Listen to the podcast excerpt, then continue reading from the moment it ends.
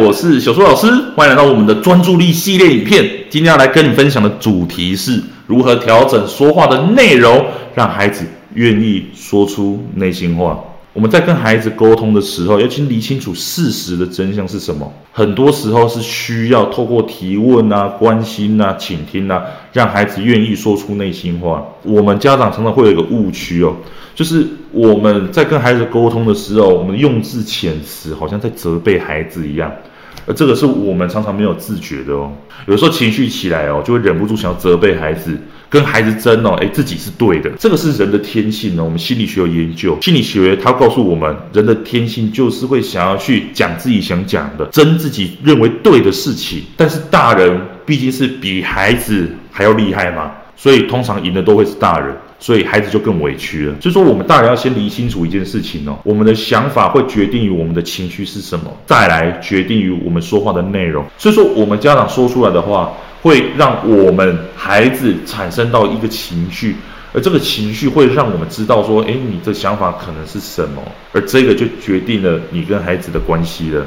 所以说，怎么样说才不会让孩子感受到，哎呦，妈妈是在骂我，妈妈是在。好好的跟我讲话呢，那我们就要看说怎么样去如实的表达发生的事情呢？那如何做呢？你其实，在跟孩子沟通的时候，你就不要语带评价，因为有的时候我们评价的方式是我们自己脑袋里面所想的，它其实跟事实不同哦。发生什么事情就讲什么哦，孩子更愿意说出你的内心话。请你在检视自己说话的状况的时候，你请你少讲你加否定句，比方说你为什么不要？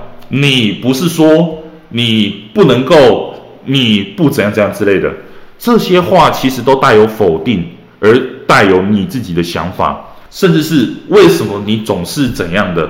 你不是应该怎么样吗？你总是东西都没有放好，为什么你又把桌子弄那么乱？这些都会让孩子在一开始的时候感受到你的压力，进而不敢跟你说话。所以开头你带有这些批判的话，其实会在一开始的时候会把孩子推得更远。当你把孩子推得更远，你就越难让改变发生，孩子的问题就越不能解决。孩子的注意力就没有办法提升了，所以今天教你了。